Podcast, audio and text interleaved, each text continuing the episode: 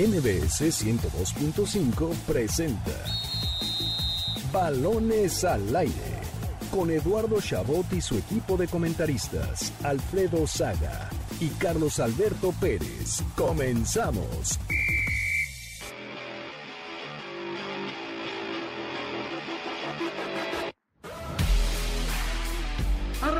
Arrancamos balones al aire en este sábado, sábado 18 de julio del año 2020. Gracias por sintonizarnos una vez más aquí en MBS 102.5 de FM, yo soy Eduardo Chabot, me acompañan como cada sábado Carlos Alberto Pérez y Alfredo Saga, un programa con muchísima información, estaremos platicando con Víctor Manuel Bucetich sobre el regreso de la Liga MX, el campeonato del Real Madrid, el regreso por supuesto del béisbol de grandes ligas y mucho más. Alfredo Saga, te saludo con muchísimo gusto, el béisbol está de regreso y no puedes evitar sonreír.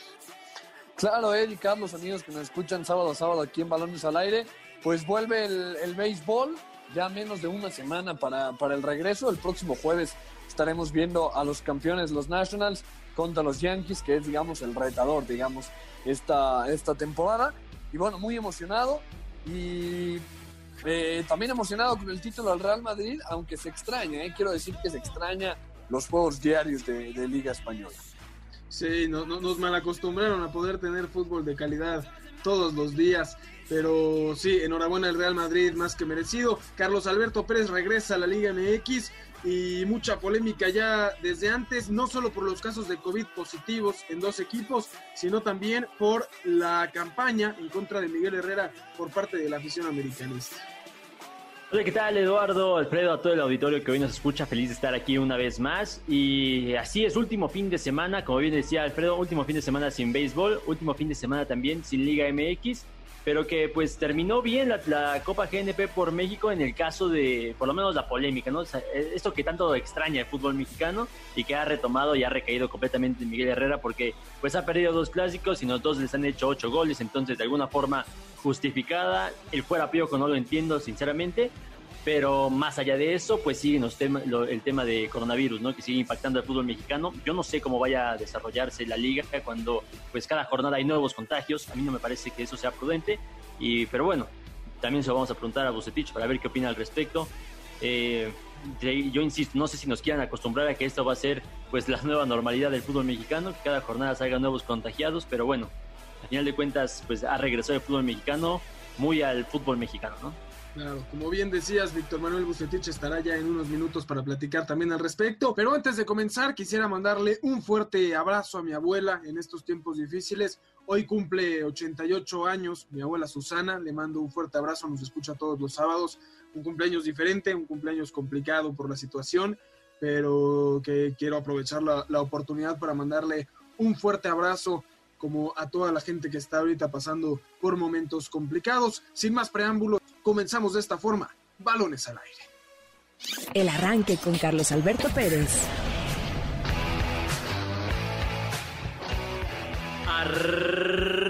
Arrancó el último fin de semana sin Liga MX.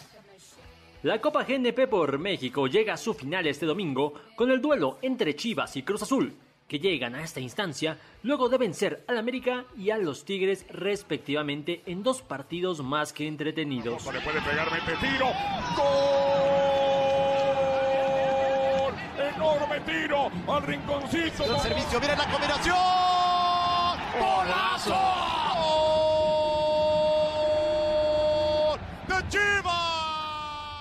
La final se jugará mañana domingo a las 8.45 de la noche en el Estadio Olímpico Universitario y cerrará la pretemporada de los equipos mexicanos, que vivirán su última semana sin partidos oficiales.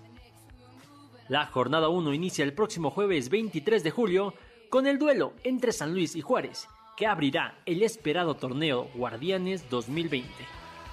Así, el inicio de la Liga MX en Balones al Aire.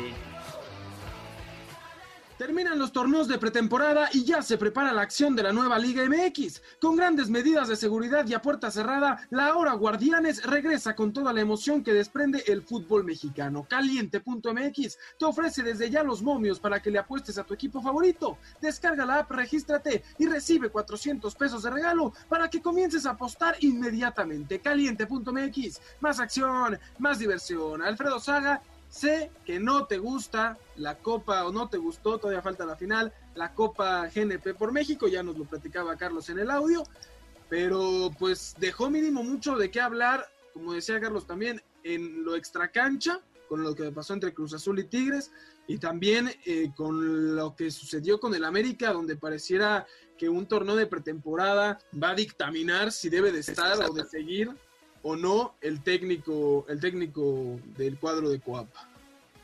Claro, yo, yo creo que la gente extrañaba mucho el fútbol, el fútbol mexicano, la extrañaba demasiado, entonces cualquier cosa que, les dieran, pues iba a empezar a generar polémica, iba a empezar a, generarse todo como si fuera ya el, torneo de liga.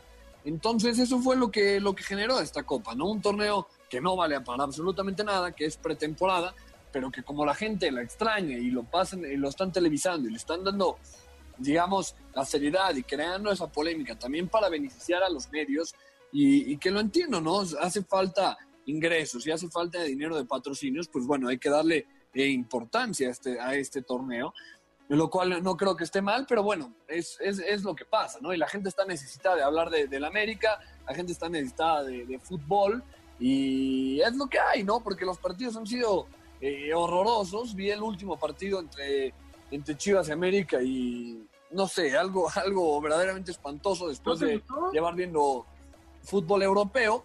Entonces, pues cuando la gente está tan necesitada de, fútbol y nosotros también, no, no digo la gente, pues es lo que, lo que pasa con un torneo de pretemporada. Alfredo el malinchista, te van a decir ahora en adelante. No, ¿por qué? ¿Por qué? ¿Por qué? Para nada, para nada. No, para nada. Me, parece que mejoró. Digo, después de ver el horroroso América Pumas, de repente tienes un Chivas América con un, un, 4-2 eh, y, cambian las cosas, ¿no? Carlos Alberto, ¿te parece justa la reacción que, se ha dado en torno a, Miguel Herrera? O sea, ¿hay argumentos sólidos para que la gente critique a un técnico que desde que llegó por segunda vez al cuadro de Coapa no ha dejado de llegar mínimo a semifinales? Sí, no, incluso antes, incluso desde su llegada llega a semifinales, eh, en su primera etapa también. Mira, es que yo veo dos formas de, ver esa situación. A ver, en cuanto a resultados, no hay forma de criticarle, por lo menos eh, una salida así de así de, de, rápida, ¿no? Y fuera piojo después de una pretemporada, pues me parece absurdo. Yo creo que va más por el estilo de juego. Esa es la otra forma en que lo puedo ver. El estilo de juego de América, que sí coincido, es muy difícil verle una constancia en, el desarrollo de, de los partidos no veo un estilo de juego claro de Miguel Herrera y eso es la única, eh, el, único reproche que le puedes hacer a Miguel Herrera, e insisto, no por la pretemporada, sino por las últimas dos campañas, que creo que no, no, ha, no ha mostrado regularidad en cuanto a eh, desempeño futbolístico, porque en resultados, la verdad es que es de los mejores entrenadores de la América en los últimos, en los últimos tiempos, sobre todo cuando pues bien, o sea, llegaste de ver a un eh, La Volpe que clasificó sexto en su primera temporada y que en la segunda se quedó fuera de liguilla, y que antes de la época de Miguel Herrera, pues prácticamente estaban en un limbo, pues terrible el América. Y esto lo sustento con un dato que lo revisaba en la semana. Eh, Miguel Herrera, en su segunda etapa, que es la más criticada, nada más, ha sacado puntos en el 75% de los partidos. Es decir, solo ha perdido el 25% de juegos oficiales. Y además, insisto, tres semifinales, dos finales de liga, un campeonato. La verdad me parece muy extrema esta, esta petición por parte de gran parte de la afición. Más allá del estilo de juego, lo principal es que se defiende horrible y tiene la peor defensa de la liga tiene los peores defensas de la liga desde hace un rato, ¿no? Paul Aguilar, que es un verdadero desastre. Los dos centrales, Bruno y Aguilar, también son un desastre. Jorge Sánchez sigue traumado de la final de diciembre. Entonces, pues por eso le hacen tantos goles al América. No tiene una defensa espantosa y, y no, no la arreglan.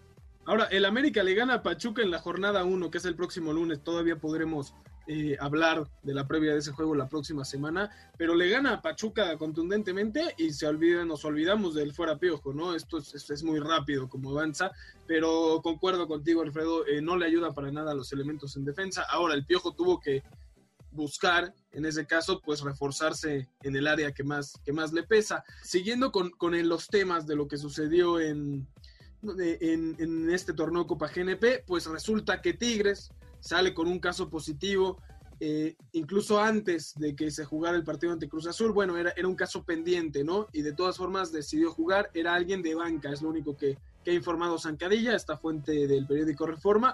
Eh, y luego también se dio a conocer que el Necaxa tiene seis casos positivos, o seis jugadores positivos, tiene otros que no son elementos de cancha, y pidieron no jugar la primera jornada para que alcanzaran a recuperarse y parece que hay problemas con la federación que no quiere sentar un precedente de que cada equipo que tenga contagiados pueda pues evitar jugar esa jornada. Señores, perdón por mi pesimismo, pero va a ser una catástrofe este torneo Guardianes 2020 una catástrofe porque no estamos listos para regresar al fútbol, porque a la primera de cambio los equipos van a empezar a contagiarse, van a empezar a contagiarse entre ellos y, de verdad disfrutemos de las primeras jornadas porque yo no creo que este torneo vaya a tener fin. Ahora, ¿cuál es, y te planteo aquí como, como pregunta, ¿no? ¿Cuál es la diferencia entre, entre el fútbol mexicano y, por ejemplo, el béisbol de grandes ligas o el básquetbol de la NBA, que también comienzan la siguiente semana y también siguen habiendo los, eh, los contagios, ¿no? Creo que en identificarlos y aislarlos, no estoy haciendo de menos al virus, ni mucho menos, nos tiene aquí encerrados y nos, quién sabe cuánto tiempo más vendrá, pero bueno, eh, ¿cuál es la diferencia entre el béisbol y las grandes ligas, entre la MLS, entre el básquetbol con la Liga MX, ¿no? Con este tipo de contagiados, que todos estos regresan la próxima semana o la MLS ya regresó y a dos días de empezar el equipo de Dallas y el equipo de Nashville tuvo muchísimos contagiados. Claro, pero ahí se bajaron del torneo, ¿no? Igual la NFL es otro caso, tiene más de 70 contagiados antes de empezar, ¿no? Eh, me parece que tiene que ver con la fuerza con la que se tomen las medidas sanitarias, ¿no? Eh, si aquí vamos a hacer pruebas, pero van a jugar antes de que salgan las pruebas positivas o negativas y, no le van a dar prioridad a eso, y poco a poco van a empezar. O sea, esto de que Mazatlán jugó con contagiados y ahora Tigres tiene uno y ahora habrá que ver si Cruz Azul no vuelve a tener porque jugó también Cruz Azul contra Tigres. Me parece que el problema está en que no están tomando con seriedad las medidas sanitarias que quizás en Estados Unidos sí, de repente sale Nashville con unos contagiados y es Nashville, te bajas del torneo, ¿no? Eh, esperemos que sí, que de verdad, ya que empiece el torneo, esto se vuelva más, más serio. No, sí, y aparte mencionaba Alfredo que cuál era la diferencia. Eh, a ver, lo mencionaste al principio, la liga, bueno, eh, no sé si todavía es un rumor, pero no está seguro si posponer o no el juego del Necaxa cuando tiene seis contagiados, seis futbolistas contagiados. Y en la MLS, pues sí, eh, ocurrió con, con Dallas y con Nashville y los dos quedaron pues fuera del torneo. A final de cuentas, digo, yo sé que no es el torneo largo, el torneo importante de la MLS, es un mini torneo express, pero se tomó una medida, ¿no? Que fue, pues, ¿sabes qué? No vas a jugar este torneo, preferimos obviamente no arriesgar porque es lo lógico. Y aquí en el caso de la Liga MX es que parece que aunque hayan contagiados, pues no se va a, ni se va a suspender el equipo, ni se va a suspender la jornada, no, va a pasar absolutamente nada. Y también, ¿sabes qué, Alfredo? El caso, no, no estoy eh, hablando de las grandes ligas, pero las otras, las otras temporadas están, decidieron hacer una burbuja, ¿no? Finalmente, la, exposición que tendrán los jugadores al virus pues será menor, ¿no? Tienes a todos encerrados en, Orlando, no pueden salir, la lógica dictaría que no, que no pudieran contagiarse por estar en un ambiente seguro. Me parece que mínimo ahí tienes pues, pues como todo con este virus, ¿no? Mayor, mayor protección, ¿no? Como dice, ¿no? El, cubrebocas no te garantiza que no te vas a contagiar, pero te, da mayor este, o menos posibilidades. no, y mucho menos, mucho menos. Hemos visto que casi más de un 90%, si corríjame si, si me equivoco, si, si las dos personas que están en contacto tienen eh, cubrebocas. Sí, estoy, estoy de acuerdo. Tú nunca te equivocas. estoy, estoy, estoy de acuerdo, sobre todo con lo segundo, pero, uy, va a ser, va a ser muy complicado, ¿no? Lo, la Liga MX y la división ahora de la Liga de Expansión tienen un eh, acuerdo con uno de los laboratorios que los va a proveer de pruebas. Ah, hay un reglamento en cuestión de cada cuánto se van a hacer pruebas y creo que va a ser eso, ¿no? Hacer pruebas constantemente, aislar a los que salgan positivos y evitar que, se contagien. Pero sí, ojalá, como, o, sea, ojalá las cosas se puedan mantener en orden, ¿no? Creo que es, no, no hay mucho más que decir. será mucho más fácil analizar esto conforme empiece el torneo y empecemos de verdad a ver eh, cómo se va dando la, cuestión del virus, ¿no?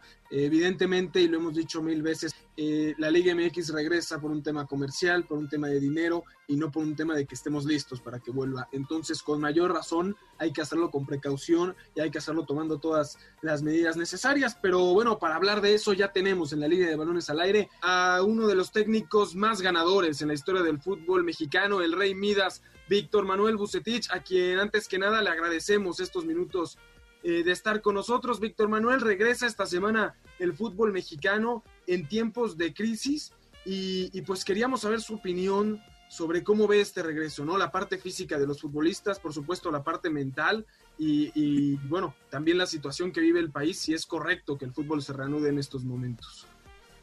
Sí, desgraciadamente la prisa que tiene la gente de la federación y del mismo gobierno me imagino que son los que en un momento están incentivando a que esto se dé por, por iniciado. Creo que es un momento, desde mi punto de vista, que es un poco precipitado porque hay muchísimo contagio, todavía hay más en la Ciudad de México. Eh, actualmente en la ciudad donde yo radico, es Monterrey, también ha aumentado muchísimo esta situación y diferentes lugares de la República Mexicana se han contagiado entonces, esto habla de que no es eh, para mí el momento más, más idóneo. Pero, a final de cuentas, yo creo que la necesidad y la circunstancia que se está viviendo en nuestro país, pues están obligando precisamente a tomar esta determinación, eh, asumiendo a lo mejor los riesgos que esto implica.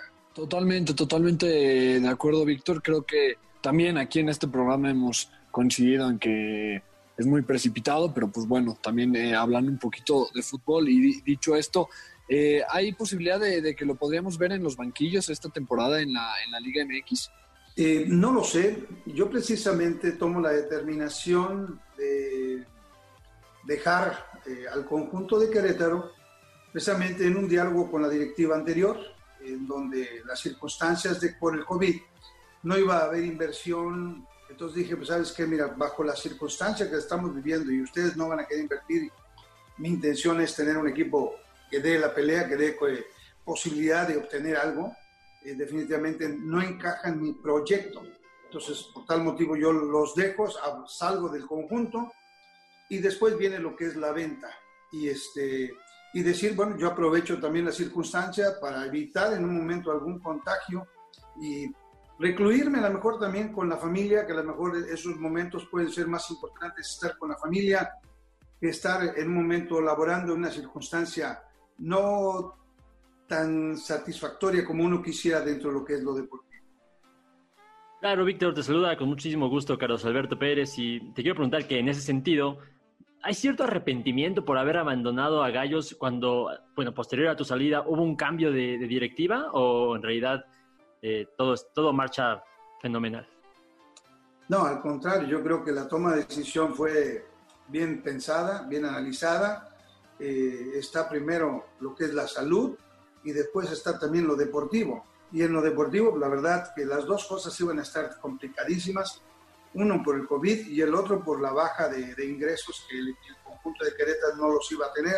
Entonces, evidentemente que en un momento dado, la toma de decisión fue muy bien pensada, fue muy analizada y creo que en ese sentido estoy muy, muy tranquilo. Hoy día tengo seis meses, cinco meses prácticamente eh, con la familia, dedicándole tiempo a los nietos, a los hijos, eh, conviviendo a lo mejor a través de los medios como el Zoom, con los amigos, porque realmente no, no hay salidas, no hay reuniones. Entonces, creo que esa toma se, se llevó a cabo muy bien, muy bien pensada y muy bien definida. Claro, claro, Víctor Manuel, por lo que veo, pues tiene bien entendido que el momento también es de darle importancia a la parte familiar y hablaba también de la parte de inversión, que es algo importante, ¿no? Vamos a ver un torneo tal vez eh, o una nueva etapa en el fútbol, no solo mexicano, sino mundial, en el que no vamos a ver tantos traspasos de, de grandes cantidades, va a haber tal vez más intercambios de jugadores y pues eso también va a tener que cambiar la visión de varios directores técnicos que ya no tendrán eh, pues la capacidad económica tan abierta que antes podían tener. Sí, sin duda alguna, sin duda alguna, es una nueva etapa, es una etapa en donde como no va a haber ingresos de taquilla, como se va a reducir las cuestiones de la televisión, de la cuestión de la mercadotecnia, automáticamente esto va a bajar las nóminas y creo que ya empezó a tener efectos, por ejemplo, en el equipo de Pumas hay un serio problema porque le están reduciendo el 30% de su capital y hay otros equipos que lo, lo, vienen haciendo y creo que va a empezar a tener ese efecto financiero que, que, que no quisiéramos que se dé. Sin embargo, es una situación real. La merma por los diferentes factores y circunstancias, eh, les va a hacer reflexionar a muchos equipos. Algunos equipos tienen recursos, otros no los tienen. Se va a desfasar un poco lo que es el fútbol en algunos equipos también, porque no tienen la capacidad que tienen otros. O sea, ahora tiene que ser mucho más analizado, con mucho más detenimiento, cada decisión que se lleve a cabo dentro de deportivo, porque depende mucho hoy día la capacidad de entendimiento de lo que se requiere para cada equipo, para que la inversión que se haga tiene que realmente tener buenos dividendos, si no todavía va a estar peor la situación parece. Claro, eh, Víctor, queríamos eh, aprovechar para preguntarle, tuvimos hace algunas semanas a, Carlos Salcido aquí en el programa y queríamos preguntarle su, opinión sobre esta nueva liga balompié, cómo la ve, le ve futuro, cree que es una liga amateur más. Pues Mira, yo creo que es una liga que le va a dar oportunidad a gente, a jugadores. Por un lado es bueno por esa participación. Va a haber dos objetivos a lo mejor que perseguir ahí. Uno es la formación de algunos elementos precisamente para poder o hacer un proyecto que en un momento dado se dé a, varias temporadas, porque como no hay ascenso, automáticamente tienen que mejorar las, instituciones de un lado y si no ser un equipo formador que que tenga la posibilidad de estar presentando jugadores extranjeros o mexicanos que puedan participar en la Liga Mayor, diríamos, en la Liga de la, de la MX, en donde se van a surtir, los demás equipos se van a surtir de estos elementos con un costo mucho más bajo de lo que normalmente compraban. Entonces creo que puede ser interesante siempre y cuando se sepa manejar muy bien. Hay que ver cómo reacciona el público, cómo reacciona toda la gente, hay que ver cómo van llevando la, la administración eh, para que esto cada día sea mejor. Eh, ojalá que se encauce más en el sentido y en los aspectos eh, deportivos para que el resultado y la aceptación por parte de la gente sea mejor. Claro, Víctor. Hablando de pues distintas ligas, también hace un par de semanas mencionabas que la MLS como que nos está alcanzando, tal vez superando por ahí. Entonces, yo quiero preguntarte en ese sentido, hablamos ya de una liga de balompié, eh, que surge más allá por, por carencias en la Liga Mexicana. Entonces, quiero preguntarte cuáles son los principales errores de, la Liga Mexicana que has vivido, ¿no? Como entrenador tantos años allá en el, en el fútbol mexicano. Bueno, en primera yo creo que la Liga MLS hoy día yo creo que está muy a la par de nuestra liga y como referencia podríamos mencionar los mejores centros delanteros eh, mexicanos hoy día participan en la liga de la MLS. O sea, un Pulido, un Chicha Hernández, un eh, Pizarro. Pizarro y el mismo que está en Los Ángeles, Vela. Creo que son elementos que a lo mejor en nuestro fútbol no sé si algunos equipos puedan contratarlos. Allá sí pueden. Allá empezaron a comprar más jugadores de nivel, jóvenes también. Ya dejaron de comprar jugadores viejos o grandes, ya de mercadotecnia ¿no? ya ahora aportan jugadores a, la, a la, liga de, de, Europa. Entonces creo que esto habla de la mejoría que han venido teniendo. No tienen descenso, pero piensan de otra manera. Y que no tengan descenso, siempre los ingresos que tienen son precisamente para ir incrementando el potencial y poder eh, tener una liga mucho más fuerte. Entonces, eso habla muy bien por parte de ellos. Creo que nos está alcanzando, o si no, ya nos alcanzó.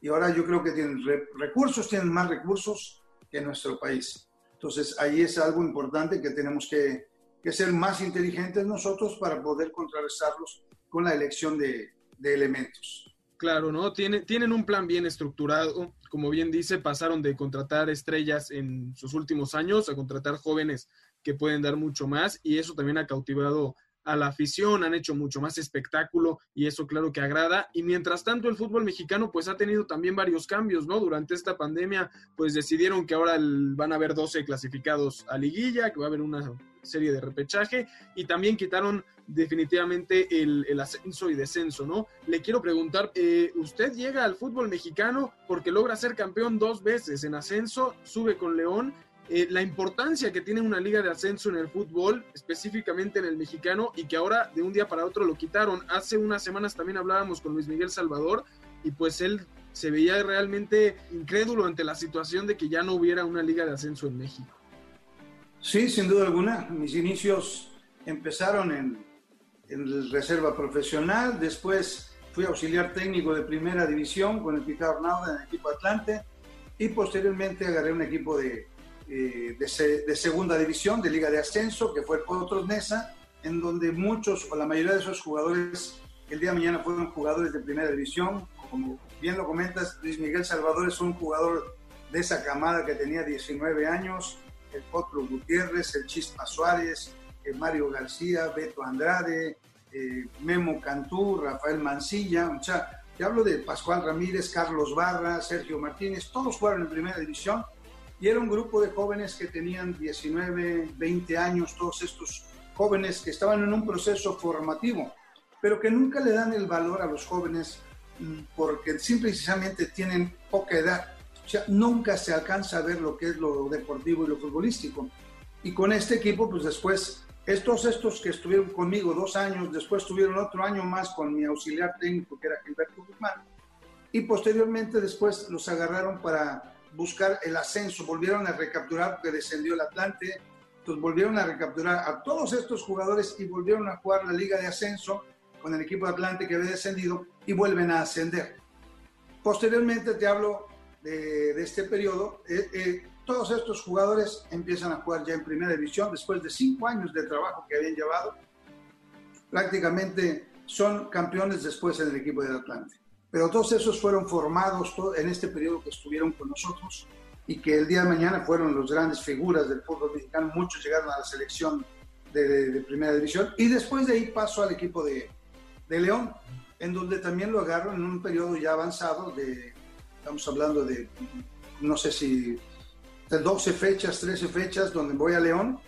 Y el equipo también eh, volver a empezar a, a, trabajar con todos los jóvenes que hay, porque la mayoría eran mexicanos todos, se formó también un gran, una gran eh, cantidad de jugadores mexicanos con cortas, con cortas edades que también fuimos campeones y también muchos de ellos también eh, jugaron en la primera división. Y te hablo de un Lupe Castañeda, te hablo de un Tena Murguía, eh, te hablo de un Martín Peña.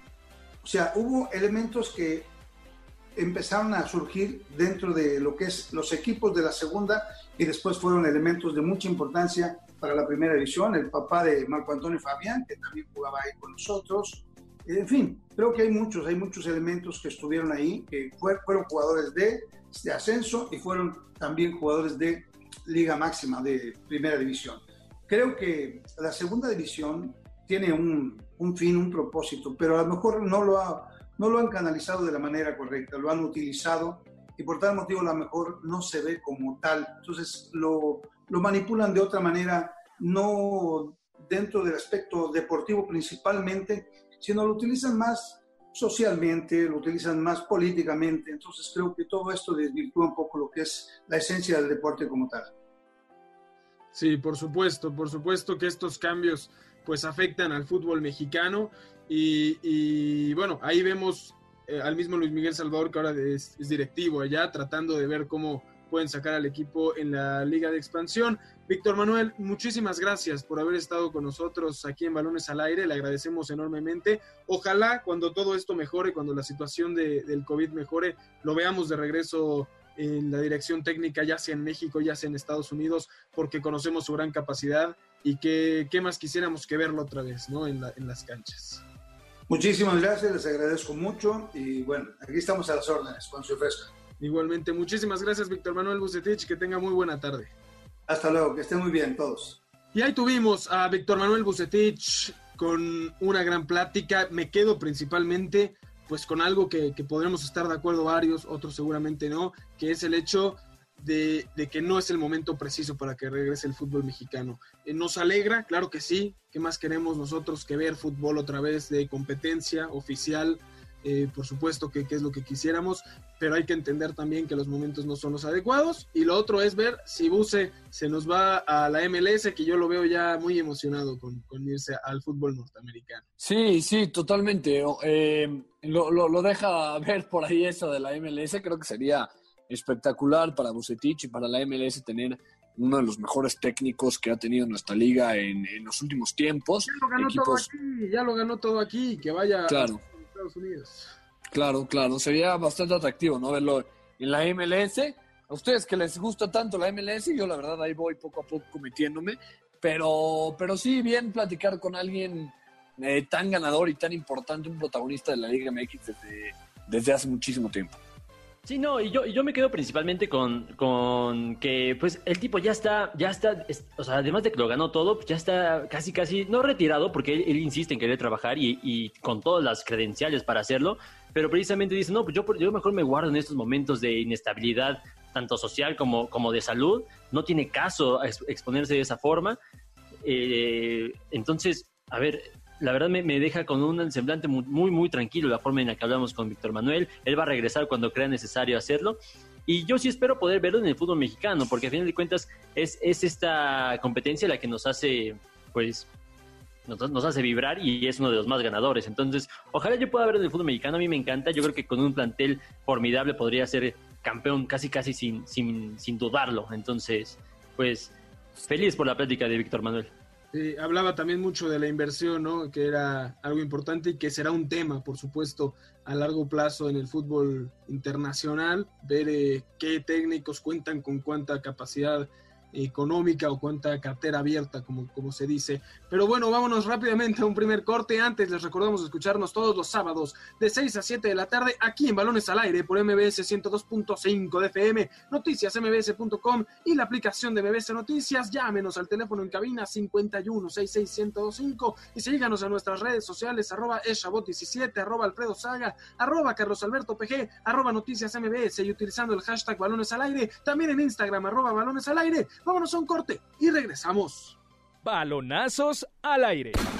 El Arsenal derrotó 2-0 al Manchester City en la semifinal de la FA Cup y espera rival entre el Manchester United y Chelsea. Zinedine Zidane alabó el trabajo de Javier el Vasco Aguirre con el Leganés y expresó tenerle mucho respeto por su experiencia en el fútbol español. Luego de 16 años descendido, el Leeds United sube a Primera División de Inglaterra de la mano de Marcelo Bielsa, quien tendrá una calle de la ciudad con su nombre en honor al trabajo realizado. Sergio El Checo Pérez arrancará en la posición número 4 el Gran Premio de Hungría, solo por detrás de los Mercedes de Hamilton y Bottas y su coequipero Lance Stroll. Julio César Chávez Jr. recibió una suspensión indefinida por parte de la Comisión de Nevada por negarse a realizar una prueba de antidoping el pasado mes de diciembre. Yo soy Carlos Alberto Pérez y ya regresamos a Balones al Aire. Estás escuchando Balones al Aire. En un momento regresamos. Continuamos en Balones al Aire.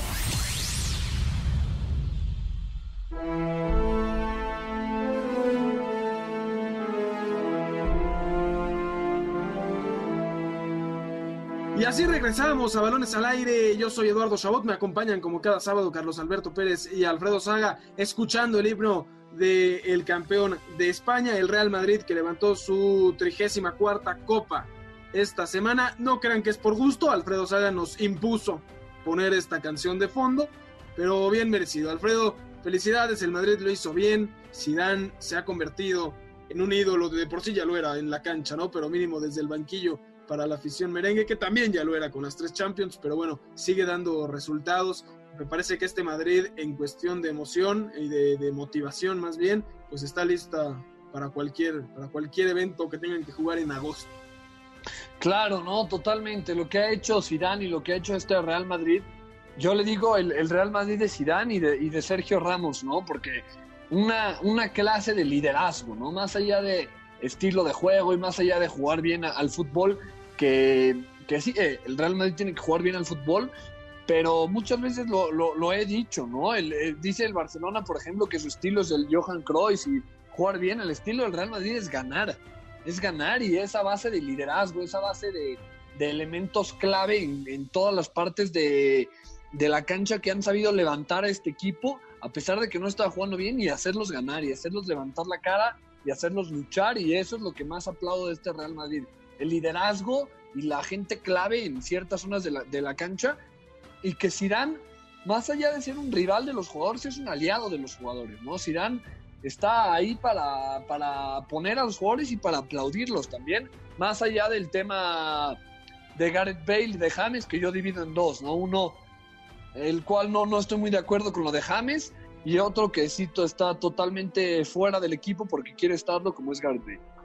Sí, me, me- parece que mencionas bien esta parte del liderazgo y algo que hemos hablado fuera del aire es la gran diferencia en- entre el Madrid y el Barcelona en, ese aspecto, ¿no?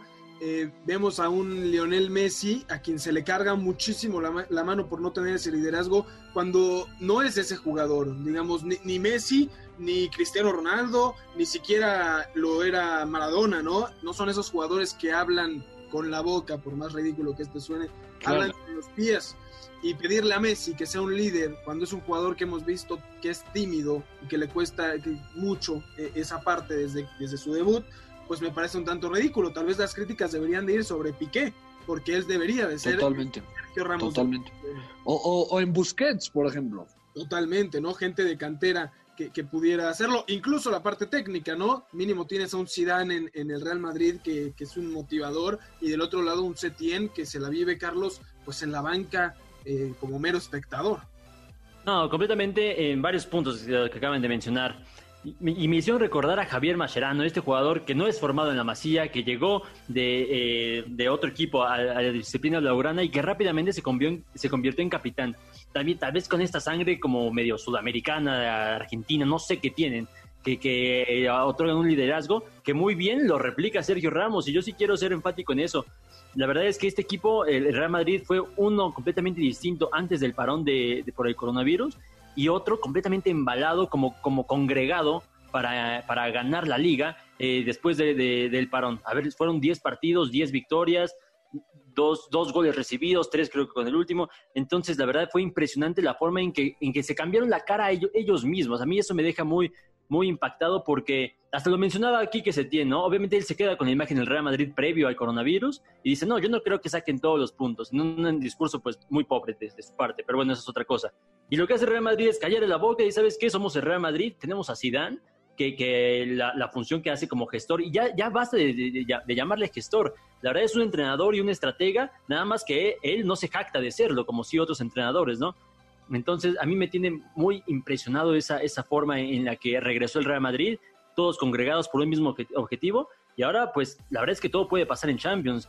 Antes del parón lo veía fr- fr- francamente imposible, ahora también se enfrentan a un Manchester City muy, muy complicado, pero pues de entrada felicitarlos por ese título de liga que, que lo ganan a base de, de empeño, esfuerzo, tal vez no jugando de la manera más espectacular, pero pues como debe de jugar el Real Madrid, que como bien indica Alfredo, es, es ganar, ¿no?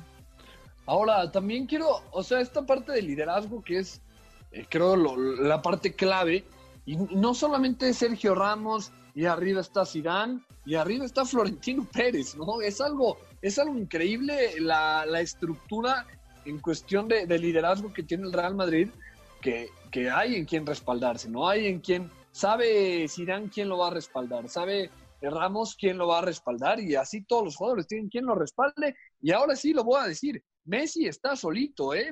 La verdad, eh, lo decían mucho y yo, yo aquí venía a decir que era muy complicado criticar a Messi, pero sí, no hay nadie que, que cargue por Messi, no hay nadie que diga, ¿sabes qué? Messi no puede ahorita, yo voy a ir a dar la cara por él. Y ves en las declaraciones y Quique Setién está protegiéndose de Messi. No puede ser que lo más importante que tenga que ser Quique Setién es protegerse de lo que diga Messi en vez de él protegerlo.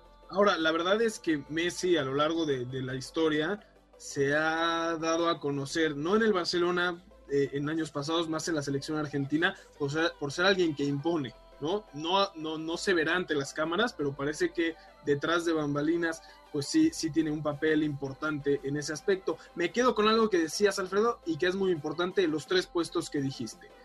Dijiste un líder, que es Sergio Ramos, el Barcelona no lo tiene. Dijiste un técnico de capacidad, que es Zinedine Zidane, el Barcelona no lo tiene. Y dijiste un presidente que sabe cómo funciona el equipo y que ve por el bien y que está metido ahí, y el, el- el- el Barcelona no lo tiene, ¿no? Claro. Imposible pensar que este Barça pudiera competir en esta segunda parte de- del torneo cuando no tienes esos tres puntos vitales.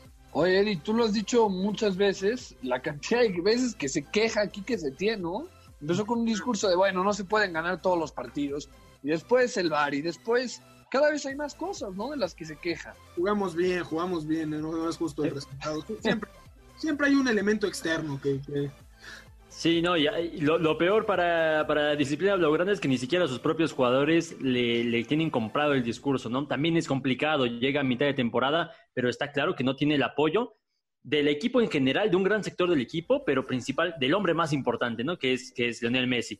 No vamos ahorita a vender humo, pero se habla de, un posible, de una posible institución para encarar la, la Champions League. Por ahí el nombre de García Pimienta, el entrenador del Barça B. Pero la verdad es que estos son patadas de ahogado ante un, ante un equipo que se está hundiendo y, y yo lo mencionaba hace un par de semanas, a nivel eh, eh, de la plantilla, porque se están haciendo todos grandes, como bien dicen, no hay un líder, y en cuanto al nivel dirigencial, Bartomeu está pues eh, prácticamente esperando las elecciones para ser eh, relevado de su cargo como presidente. Entonces, pues muy triste por cómo se, se acabó un, un gran equipo, la verdad eso es cierto, pero la verdad es que tenemos enfrente otro equipazo, que es el Real Madrid, que es el, de- el que, se, el que se mereció eh, este, este, este tiempo del programa, la verdad. Oye, ¿y por, por qué no va el Barcelona por, por Pep Guardiola? O, o ya estoy diciendo locuras.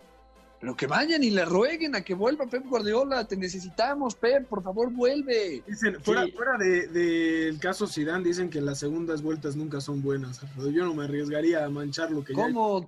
La de Toy Story 2, la de Shrek son bastante buenas, la 2. La de Gol. No, pero, pero, eh, más allá de, de la clase filmográfica que nos acaba de dar Alfredo, Alfredo Saga, este, mencionaste algo muy importante, Eduardo, y es la segunda parte de Zidane. Poco se ha mencionado que Zidane se fue como leyenda de lo hemos lo hemos mencionado nosotros, ¿no? Que se fue como leyenda, eh, prácticamente el título garantizado, tres Champions de tres Champions eh, disputadas y regresa a un Real Madrid sin Cristiano Ronaldo, es decir, su pieza clave y que atravesaba una crisis tremenda y dice, bueno, ¿sabes qué? Yo, yo amo a este club y yo eso lo quiero, lo quiero dejar en claro y regreso a salvarlos y lo salva, que es lo, lo más increíble. Claro, Zidane no tenía nada que ganar con su regreso, ¿eh? Lo hizo por mero amor al club y se lo transmitió de nuevo a los jugadores. O sea, el Real Madrid de la temporada pasada, o sea, piensen en la crisis que se vivió con Lopetegui, después llegó Solari, este Madrid estaba perdido y Zidane otra vez le, le dio vida. Ahora, se, se- se las volteo, no sé si tengamos tiempo todavía, pero les pregunto, ¿Zidane abandonó al Real Madrid? Porque muchos pueden decir que la crisis que tuvo el Madrid también fue porque Zidane se fue. Pero pues esta era en su, en su libertad de hacerlo después de lo que había ganado, ¿no? No creo que el barcelonismo piense que Pep lo abandonó cuando también Pep... Claro, tienes toda la razón. Sí, sí, sí. Y, No, y, y- ahora- y lo dijo Florentino, perdón, Carlos, lo dijo Florentino, ¿no? Que es, en esa ocasión Zidane estaba cansado y como dice, vale. Y al final le, le salió perfecto, descansó lo suficiente y regresó a ganar la liga, que él mismo ha mencionado ser el, el- el campeonato que más disfruta, porque es el de la, la regularidad. Entonces, bueno, Sí, sí, sí, qué, qué- qué bueno, porque el Real Madrid también necesitaba ya este, esta liga. Eh, mañana se juega la última jornada, evidentemente ya no se pelea el título, ya están los cuatro clasificados a Champions, que es el Madrid, Barcelona, Atlético de Madrid y Sevilla. El Villarreal también ya está asegurado para Europa League, aunque todavía está viendo si va a reclasificación o directo. Los que todavía pelean por entrar también a Europa League, pues junto con el Villarreal está la Real Sociedad, el Getafe, el Valencia y el Granada que la tienen más difícil. Y lo que más nos interesa a nosotros los mexicanos, lo que sucede en el descenso entre el Leganés del Vasco Aguirre que tiene que ir a ganarle al Real Madrid, pero un Real Madrid que ya no juega, ya no se juega nada y que necesita un empate o una derrota del Celta de Vigo para evitar el descenso. Qué cosa, ¿no? Lo de Javier Aguirre lo hemos dicho una y otra y otra y otra y otra vez aquí en este año. Javier Aguirre, hay que decirlo así, tiene la peor plantilla de la Liga Española de lejos, ¿no? Y sobre todo más abajo que, que el Mallorca y que el Español, que ya están descendidos. Eh, les quitaron a Brightwood, ya no voy a entrar en la polémica de Brightwood. Les quitaron a Aine City, o perdón, no, no, no sé bien eh, si lo pronuncié bien, el, el, jugador que se fue al Sevilla. Tiene muchísimas bajas y Javier Aguirre a base de corazón lo está, lo está logrando, ¿no? Me parece que es eh, impresionante lo que está haciendo el, técnico mexicano. Y yo lo digo así, ¿eh? Si, lo, si salva Leganés, que lo regresen a la selección mexicana. Sí, sí, sí, muy bien lo del Vasco. Ojalá, ojalá y pueda consumar el, la salvación el día de mañana. Ya tendremos un partido especial que ver, o dos, ese y el del Celta. Tiene que a hacer la seña ante el Real Madrid de película, ¿no? Pero bueno, vámonos rápidamente a un último corte. Antes les recordamos escucharnos todos los sábados de 6 a 7 de la tarde aquí en MBS 102.5 de FM, mbsnoticias.com y la aplicación de MBS Noticias. Llámenos al teléfono en cabina 5166-1025 y síguenos en nuestras redes sociales en Twitter, arroba eshabot17, arroba Alfredo Saga, arroba Carlos Alberto PG, arroba Noticias MBS y utilizando el hashtag Balones al Aire, también en Instagram, arroba Balones al Aire. Vámonos a un último corte muy rápido y regresamos. Un día como hoy con Eduardo Chabot. Un día como hoy, pero de 1990, nació en Guadalajara, Jalisco, un boxeador que sería tan amado como odiado por el mundo entero, pero que sin duda alguna, después de Julio César Chávez, se convirtió en la cara del pugilismo mexicano. Su nombre, Saúl El Canelo Álvarez. El 18 de julio de 1990 nació quien hoy por hoy es el máximo representante mexicano en el boxeo y quien desde 2019 es catalogado como el mejor boxeador clasificado por la revista The Ring, BoxRec y la Asociación de Escritores de boxeo en Estados Unidos. El Canelo debutó como profesional el 29 de octubre del 2005 con apenas 15 años y lo hizo derrotando en cuatro rounds a Abraham González. Seis años después obtuvo el título en la categoría Super Welter con apenas 20 años. La carrera del Canelo siguió en aumento no solo por su talento, sino por su capacidad para venderse y su representación por parte de Golden Boy Promotions, ganando incluso en 2015 un título en una segunda categoría, proclamándose campeón de peso mediano. En 2000 2018 realizó la hazaña imponiéndose ante el británico Rocky Fielding para obtener su tercer título ahora en peso supermediano y finalmente obtuvo el puesto de mejor boxeador al sumar el título de semipesado venciendo al ruso de 36 años Sergei Kovalev en 2019. Su gran capacidad boxística, su forma de promocionarse y su rivalidad con Gennady Golovkin explotada en 2018 lo hicieron acreedor al contrato más alto firmado en la historia del deporte hasta ese momento al llegar a un acuerdo con la empresa Dazen por un mínimo de 365 millones de dólares y razón por la que se le han buscado cada vez más combates en los que demuestre su gran capacidad boxística. Hoy, a 30 años del nacimiento del Canelo Álvarez, recordamos la carrera de un boxeador que sin librarse de la polémica ha vuelto a poner a México en la órbita del pugilismo de primer nivel, el sucesor de Julio César Chávez y el atleta mexicano que más dinero gana en la actualidad. Estás escuchando Balones al aire. En un momento regresamos. Continuamos en Balones al aire. Deporte Palomero con Jessica Carvel. Tras nueve meses de espera, esta semana vuelve el béisbol de grandes ligas y poco a poco el deporte va regresando a nuestra vida. Por lo que en el deporte palomero del día de hoy, te recomendaremos una de las mejores películas de béisbol que han existido en la historia. Su nombre, Moneyball o El Juego de la Fortuna en español. Este film, protagonizado por Brad Pitt y Jonah Hill y que puedes encontrar en Netflix, cuenta la historia de Billy Bean, quien como gerente general de los Athletics de Oakland y con la ayuda de Paul de Podesta, quien en la película es llamado Peter Brand, revolucionó para siempre la forma de jugar al béisbol y creó un método que se ha impregnado en el resto de los deportes en la actualidad. Tras una buena temporada del equipo de los seis, Billy Bean sufre las bajas de sus máximas estrellas que son contratadas por equipos más poderosos. Pero con la ayuda de Peter, un economista graduado de la Universidad de Yale, encuentra que la mejor forma para suplir a sus exjugadores es a través de las estadísticas, contratando beisbolistas de bajo costo que cumplan con las cosas que para él son más importantes en el juego y logrando competir con equipos con muchísima mayor capacidad económica a pesar del escepticismo del mundo entero. A través de esta película de un poco más de dos horas de duración, revivirás un suceso verídico que podría ser catalogado como el más impactante en la historia del béisbol y que sirvió para que en 2004 los Red Sox de Boston rompieran con la maldición del bambino. Por lo que si eres un amante del deporte y quieres disfrutar de una película de primer nivel, no dejes de ver Moneyball.